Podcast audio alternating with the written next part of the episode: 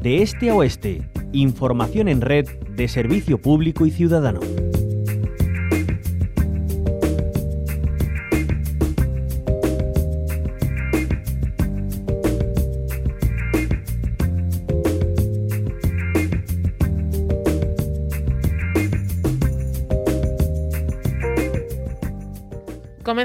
Un nuevo año, llega el momento de mirar hacia el futuro y hacer propuestas de año nuevo. En la onda local de Andalucía queremos recoger cuáles son las que se hacen los distintos partidos políticos que hacen también balance de 2022 que dejó la primera mayoría absoluta del Partido Popular en la Junta de Andalucía. Uno de estos partidos comienza el año con relevo. Hablamos de Adelante Andalucía, quien ha sido hasta ahora la cara visible del partido, Teresa Rodríguez, volvía este lunes a dar clase en el instituto, cumpliendo así con su compromiso de estar ocho años como diputada. Se ha incorporado, pero sigue manteniendo su tono reivindicativo. Así contaba cómo era su primer día de clase. Ya empezado a dar clase en grupos eh, donde los primeros de eso tienen 30 o más eh, una situación de saturación en las aulas que debería haberse resuelto con la aprobación de la iniciativa legislativa popular para la limitación de la ratio. Entonces, bueno, pues, aquí donde estoy y donde esté, tocará seguir luchando para mejorar los servicios públicos en Andalucía y evitar que le regalemos en rebajas fiscales la calidad de nuestros servicios públicos a las grandes fortunas de esta tierra y Adelante Andalucía ya tiene relevo. Se trata del diputado y ahora portavoz José Ignacio García. Bienvenido a la Onda Local Andalucía. Buenos días, ¿qué tal? Bueno, en primer lugar, eh, año nuevo y nueva etapa, ¿cómo la afronta? Bueno, pues lo afrontamos con mucha ilusión, con responsabilidad también, eh, siendo conscientes de que, bueno, es una nueva etapa, en parte porque Teresa Rodríguez va a seguir siendo la portavoz de Adelante Andalucía, lo que pasa que lo hará desde su puesto de trabajo y bueno, conscientes de, también de la fortaleza que tiene que tenemos como proyecto y mirando hacia el futuro. Eh, termina 2022, eh, eh, ¿qué balance hace de ese año que, como decíamos, deja una mayoría absoluta la primera en la Junta Andalucía del Partido Popular? Deja también temas pendientes, como esa ILP, que pedía bajar la ratio en la educación, como ha mencionado Teresa Rodríguez en ese corte ese primer día de, trabajo. ¿Qué balance hacen de, ese año que acaba de terminar, 2022? Bueno, pues el año 2022 yo creo que es el año en el que hemos empezado a conocer al verdadero Partido Popular.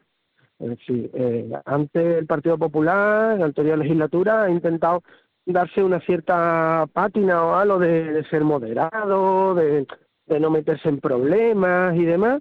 Y este año empezamos a ver a lo que es verdaderamente el Partido Popular. Yo creo que el ejemplo que habéis puesto de, de la bajada de ratio del número de alumnos y alumnas que hay en los coles, en las clases, creo que es muy significativo porque nos indica pues lo que hace el Partido Popular, que es una propuesta que venía avalada por miles de profesores, de docentes, de maestros y maestras, de gente de las AMPA, bueno, por la comunidad educativa, pues el Partido Popular se ha negado ni siquiera a estudiarla. Yo creo que eso indica el talante que tiene el gobierno de Moreno Bonilla. Se han quedado en el tintero eh, otros temas, otras propuestas que, que hubieran querido desde su grupo y desde su partido que, se implantaran en nuestra tierra? Por supuesto, o sea, yo creo que tenemos muchísimas ideas. Yo creo que hace falta poner encima de la mesa eh, las reformas que necesita el sistema andaluz de salud, eh, la, enorme crisis que estamos viviendo en la atención primaria, como hemos perdido el derecho a tener eh, médicos de cabecera que nos atiendan pues en un tiempo razonable, eso es un enorme problema. Cómo estamos viendo cómo cada vez más se derivan eh, pruebas médicas, se derivan eh, todo tipo de intervenciones a la privada solo para generar beneficios de unos pocos. Y después estamos viendo también, yo creo que hay que poner encima de la mesa eh, los cambios fiscales en impuestos que están haciendo el Partido Popular. Que al revés de lo que dice, que lo que dice es que está bajando los impuestos a todo el mundo, no es verdad. Lo que están bajando los impuestos es apenas el 1% de la población. Es decir, está bajándole los impuestos a la gente que más tiene, que son posiblemente los con los que más cercanía tienen ellos, y eso lo que está haciendo es que haya mucho menos dinero para servicios públicos, y lo estamos pagando en la sanidad, en la educación, en la dependencia. O sea, son las cosas con las que creo que el Partido Popular se le está empezando a ver las costuras en Andalucía. Eh, José Ignacio, tengo a mi lado a mi compañera Concha Cabrera, que también quería hacerle eh, alguna pregunta. Le saluda. Muy buenos días, ¿qué tal?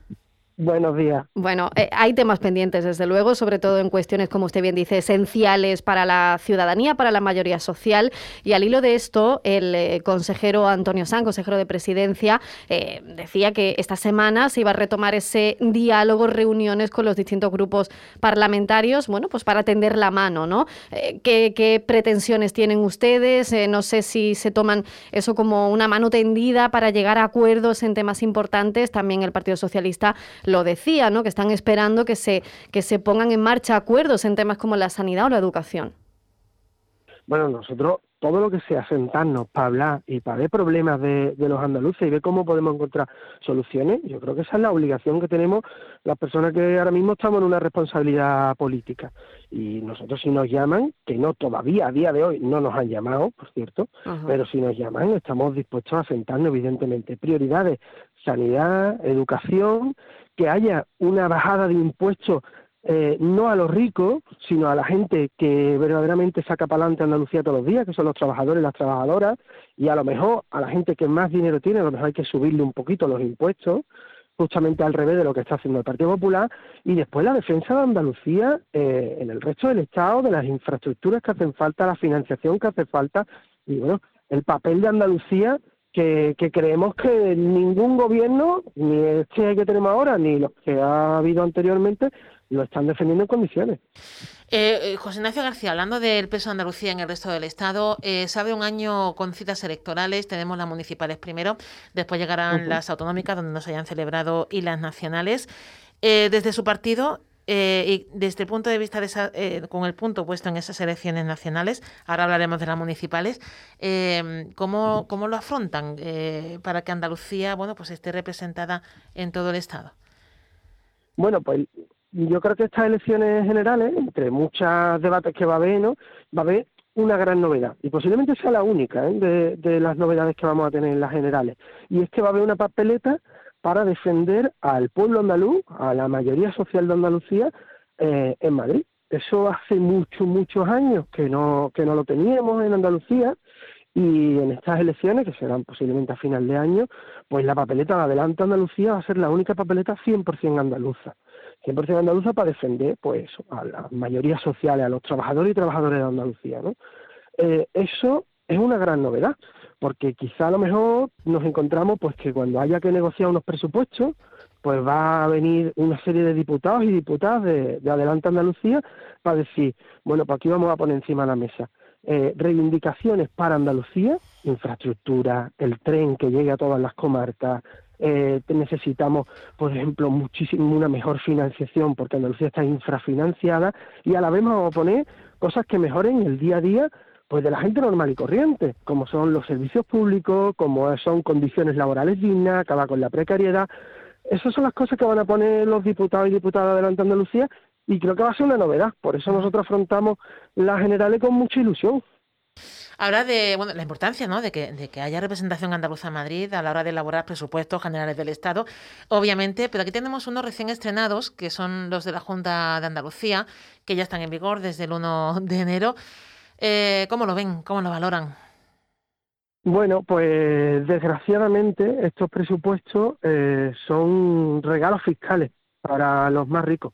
Desgraciadamente tenemos unos presupuestos que lo que hacen es bajarle los impuestos a la gente que más tiene y eso, pues, ¿qué es, lo que, es lo que provoca? Que tengamos menos dinero para sanidad, para educación, no se puede, digan que no se puede bajar la ratio, o que no podemos tener centros de salud abiertos siempre, que no podemos tener médicos y médicas de cabecera. ¿Por qué? Porque lo que están haciendo es bajarle los impuestos a la gente que más tiene, y cuando la mayoría de todos nosotros y nosotras, pues estamos con el agua al cuello. Estos son los presupuestos de la Junta, unos presupuestos pensados para una minoría. Eh, José Ignacio García también, bueno, en las eh, anteriores eh, periodos de sesiones en el Parlamento, el tema del empleo, del impulso industrial ha ocupado muchas horas de debate también. En ese sentido, ¿con qué modelo haría falta impulsar ese sector industrial en Andalucía? ¿Cómo se armoniza la defensa de los derechos laborales, también la sostenibilidad de los recursos, evitar que Andalucía sea un vertedero, sino que sea todo lo contrario, en una tierra próspera que genere oportunidades y que a la vez pues mantenga un empleo de calidad. Claro, es que hemos visto en los últimos meses y en el último año hemos visto algunas cosas que ponen los vellos de punta. Yo creo que eso cualquier oyente no lo, puede compartir. Vemos cómo se cierra eh, la fábrica de Airbus Puerto Real, una fábrica puntera que hacía eh, industria aeronáutica para todo el mundo. Se cierra eh, a la vez que se amplía la fábrica de Getafe, es decir, lo que supone una, una, centralización de los recursos en Madrid, ¿vale? Perdiendo empleo. Hemos visto también cuestiones como el cementerio nuclear del Cabril en Córdoba, donde eh, pues están almacenando recursos, o sea, perdón, residuos nucleares que son altamente contaminantes, o por ejemplo la cuestión del vertedero de Nerva. Es decir, para Andalucía se ha se ha decidido en algún sitio que nosotros tenemos que ser como el patio trasero, ¿no? Del desarrollo de otros, de otros. Además, un desarrollo que no es que beneficie a la gente normal y corriente de otros sitios, sino que beneficia en realidad a los ricos de otros lugares del Estado, ¿no? Del Estado y de Europa. Entonces, Andalucía nos dejan lo que no quiere nadie, lo que genera peor empleo, lo que contamina más, lo que genera más precariedad. Entonces, yo creo que hay que darle una vuelta por completo a esto.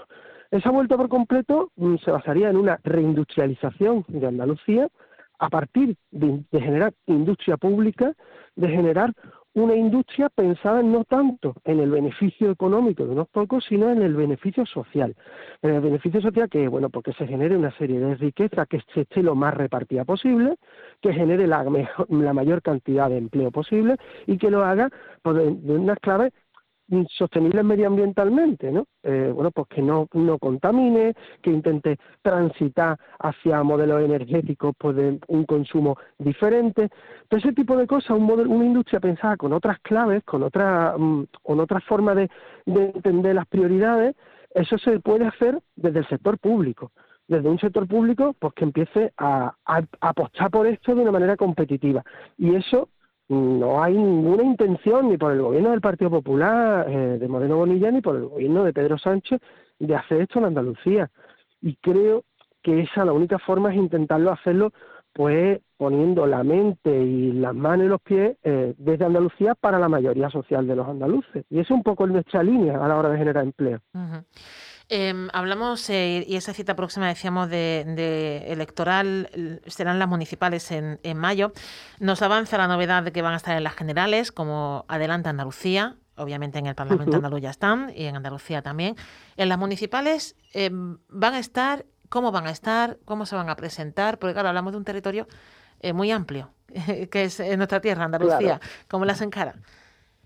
Claro, bueno, pues las municipales también vamos a estar, es decir, nosotros vamos a estar en la mayoría de municipios de, Andalucía, va una papeleta de adelante Andalucía, por supuesto en las capitales de provincia, en las mayores, en las grandes ciudades tendremos eh, la papeleta de adelante Andalucía, eh, que lo que va a representar es esto, una izquierda eh, coherente, una izquierda que no se casa con nadie, que dice las cosas tal y como las piensa y que intenta transformar Andalucía pues con muchísima humildad, muy tranquilamente, pero mm, con las ideas muy claras, ¿no? Y sin bandazos.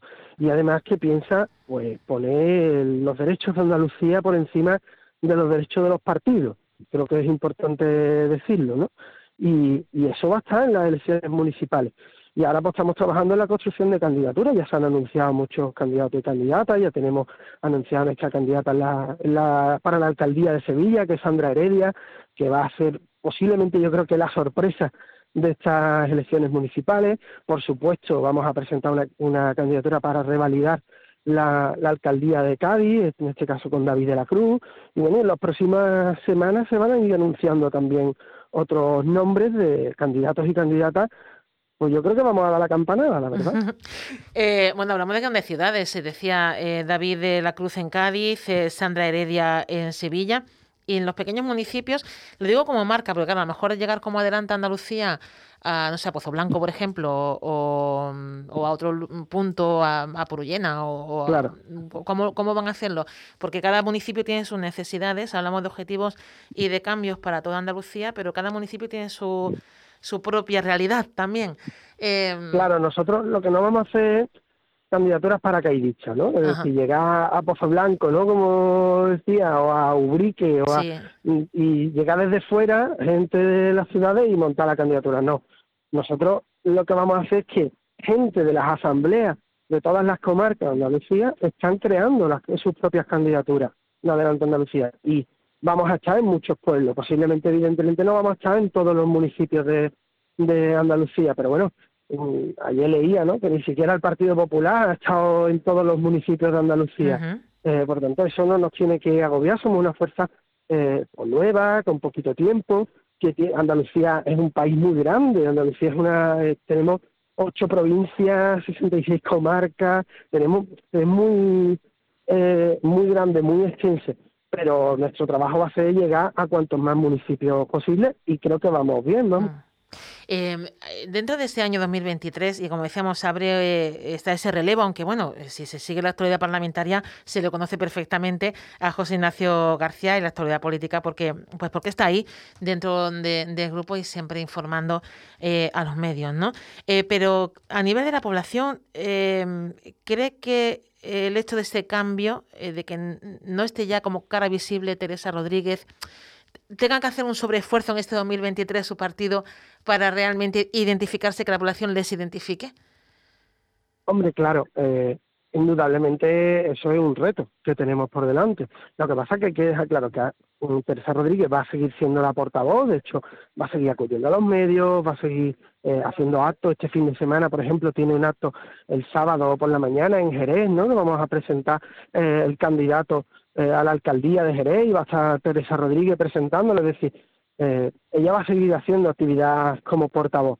Pero ahora, ¿cuál es el reto? Bueno, el reto es que no seamos un partido de una persona, sino un partido que tiene portavocías en muchas personas, eh, de forma que bueno, pues cuando pensamos en otros partidos con los que no me identifico nada, ¿no? Pero que puede ser como el Partido Socialista, el Partido Popular, pero son partidos, bueno, donde los liderazgos van cambiando, donde tenemos, todo se nos ocurren varias caras visibles y ese es nuestro reto, donde el Adelante Andalucía como partido, como marca, como colectivo, sea más grande que todos nosotros. Bueno, ese eh, uno de los retos marcados. Hay que darse tiempo porque, como bien decía, es, un partido joven. Entonces, claro, eh, es lógico que sea algo de, largo recorrido, pero bueno, que están en, el camino. Conforme vayan conociendo candidaturas, les, eh, les, esperamos para conocerlas en la Onda Local Andalucía y, bueno, para informar al fin y al cabo a la población, que es a la que más le interesa y, y debe estar informada para elegir a sus representantes. José Ignacio García, eh, diputado y portavoz también de Adelante Andalucía, muchísimas gracias por atendernos estos minutos en la onda local. Pues gracias a vosotras y encantado de estar por aquí.